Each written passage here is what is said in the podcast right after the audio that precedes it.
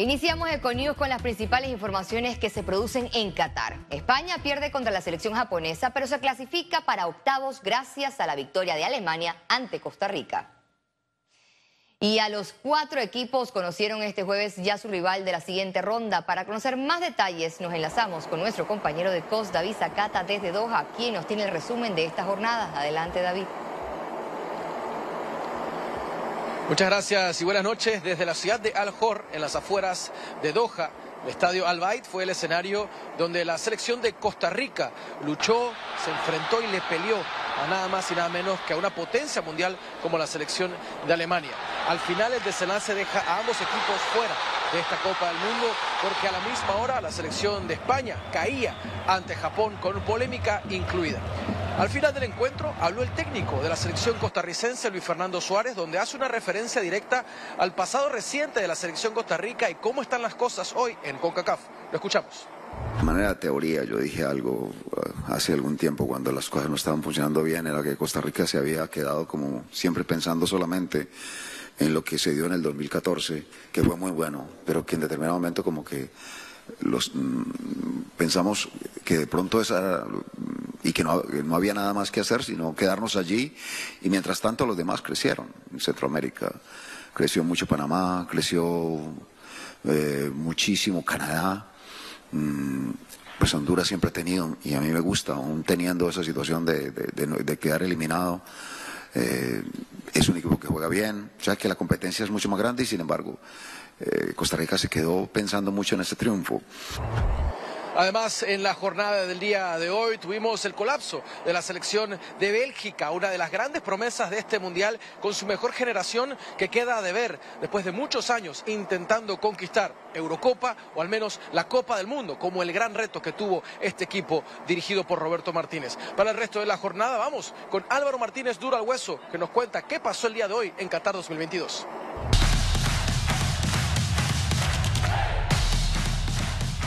Triunfo de Marruecos sobre Canadá, dos goles por uno. Croacia y Bélgica se reparten los puntos tras el empate 0 a 0. Japón avanza como primera de grupo tras vencer a España 2 por 1. Alemania y Costa Rica eliminadas a pesar de la victoria de los hermanos por 4 a 2. Estamos ya en la recta final de la fase de grupos. Se van armando los emparejamientos de octavos con los resultados del día de hoy. La selección de España, al quedar segunda, se va a enfrentar a Marruecos y Japón, como primera de grupo, tendrá como rival a Croacia. Desde la ciudad de Al Hor, en las afueras de Doha, con la producción y cámara de Dani Espinosa, David Zacata, volvemos con más. Hasta Panamá. Muchas gracias, David, por el resumen completo de la jornada de encuentros de la Copa del Mundo desde Doha. El Mundial avanza y dos equipos ya clasificaron para la ronda de octavos de final. Faltan dos grupos por disputar su tercer partido. Portugal, pese a estar matemáticamente en la siguiente etapa, este viernes cumplirá su último compromiso de la fase de grupos. La selección de Portugal dispuso su último entrenamiento antes de verse las caras contra Corea del Sur en el último partido de la fase de grupos. Lo más destacable durante la sesión fue la ausencia de Cristiano Ronaldo, quien entrenó en el gimnasio, según lo comunicó la Federación Portuguesa de Fútbol. Los uruguayos, liderados por Luis Suárez, entrenaron en vista de su compromiso ante la selección de Ghana, partido en el que necesitan la victoria para poder situarse en la siguiente ronda. Argentina realizó su sesión de entrenamiento focalizada en la recuperación, luego de la victoria ante Polonia, en la que sellaron su pase a octavos. Los de Scaloni piensan en su compromiso del fin de semana frente al equipo de Australia. Mira, mira, mira, mira. El equipo de Francia, ya instalado en octavos de final, efectuó una sesión de entrenamiento donde se priorizó en especial los remates a portería. Ya habiendo clasificado, Brasil entrenó para su partido contra la selección de Camerún. Los de Tite enfrentan este compromiso con los deberes hechos y ya piensan en la siguiente ronda. Senegal se medirá en octavos al equipo de Inglaterra y se prepara para ese partido. Realiza una jornada de entrenamientos enfocada en la parte táctica. Los dirigidos por Aliou Cissé terminaron como segundos del grupo A tras vencer a Ecuador. Roberto Martínez anunció en rueda de prensa después de la eliminación en el Mundial que abandona el cargo de seleccionador de Bélgica. Tomó esa decisión justo antes del Mundial, declaró.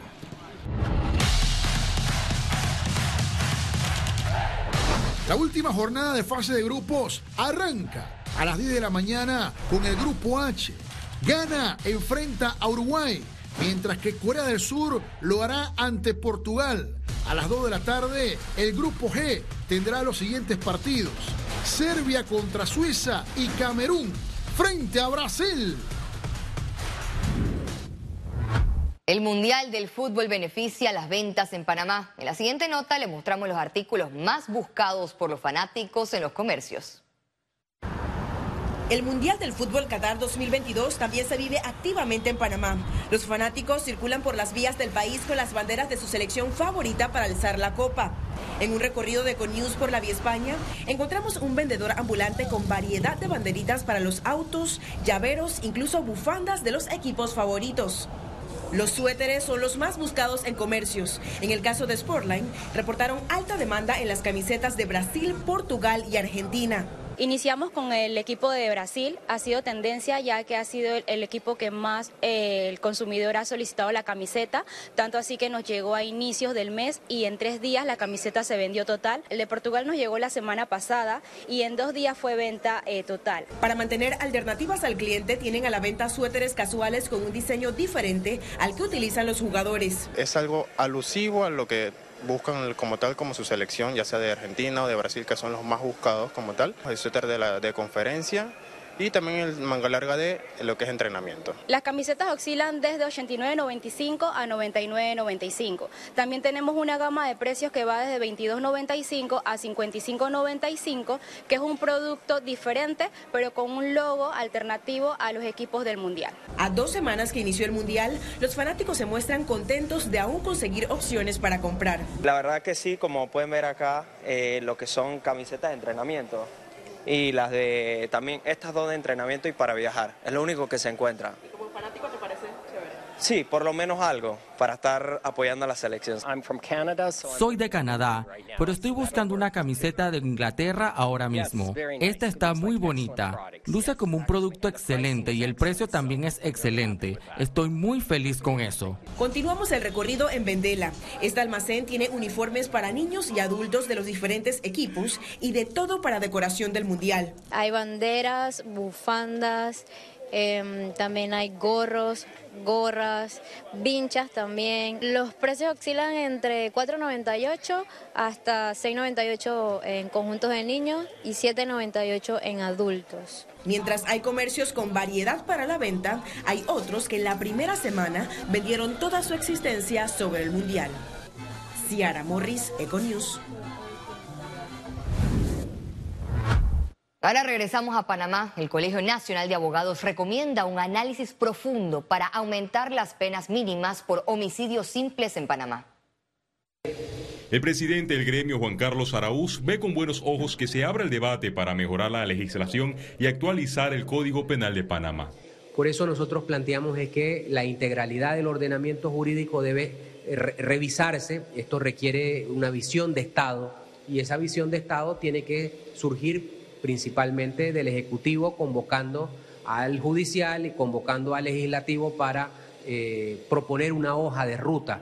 La propuesta del gobierno surge luego del asesinato de un agente de seguridad en los pueblos Juan Díaz. Pero creo que hay una acumulación en la sociedad en el entendimiento de que las sanciones actuales no se entienden como castigo y allí entonces comienza la conversación. ¿Qué entiende el ciudadano por sanción el Ejecutivo propone que la pena mínima sea de 12 años y la máxima se mantenga en 20 años. Pero si el asesinato es contra un agente de seguridad, la condena con agravante será entre 20 a 30 años. Los homicidios que se han incrementado en los últimos, el último trimestre del año, nos lleva a poder tener en la lupa este tipo delictual y poder entonces establecer una pena base aumentada que es a 12 años de prisión. Aumentando las penas, lo más seguro es que no vamos a controlar esta cantidad de homicidios que se están dando últimamente. El último informe del Ministerio Público señala que hasta el 31 de octubre de este año se registraron 401 homicidios a nivel nacional. La clave de esto no es aumentar las penas, es la prevención. ¿Por qué? La prevención en la delincuencia juvenil, la prevención en la comisión de delitos. El anteproyecto de ley será presentado ante la Asamblea Nacional en la próxima legislatura. Félix Antonio Chávez, Econius. El defensor del pueblo, Eduardo Leblanc, indicó que la migración irregular por la selva del Darién se mantiene entre 400 y 800 personas por día. Ha habido un, cambio importante en este año. Lo preocupante también es que un 22%, el año pasado cerramos entre un 12 o un 13% de, de personas menores de edad, este año 22% de las personas que adentraron en el Darién eran personas menores de edad. Eh, de 228 mil personas que han pasado, estamos hablando de 49 mil eh, niños y niñas, casi 50 mil niños y niñas que han pasado por el Darién. Eh, desde cero años o desde nacimientos en, en el Darién hasta los 18 años. Los sindicatos denunciaron persecución política tras sus cuestionamientos a la reforma de la Caja de Seguro Social. El Consejo de Trabajadores Organizados expresó su indignación ante un fallo que condena a siete dirigentes sindicales por supuesta mala gestión de fondos públicos. Los trabajadores aclararon que este dinero correspondiente al 5% del seguro educativo lo manejaron conforme a las leyes temen que la condena sea para limitar sus cuestionamientos sobre la reforma de la Caja de Seguro Social. Una irregularidad clara y que evidencia la persecución política es que, contrario al procedimiento de la Procuraduría, se comunica a los afectados a través de una, de una nota de prensa. Una nota, una nota de prensa que llega al mismo momento en que se dicta la sentencia, sin que hayan sido notificados los abogados de las partes afectadas.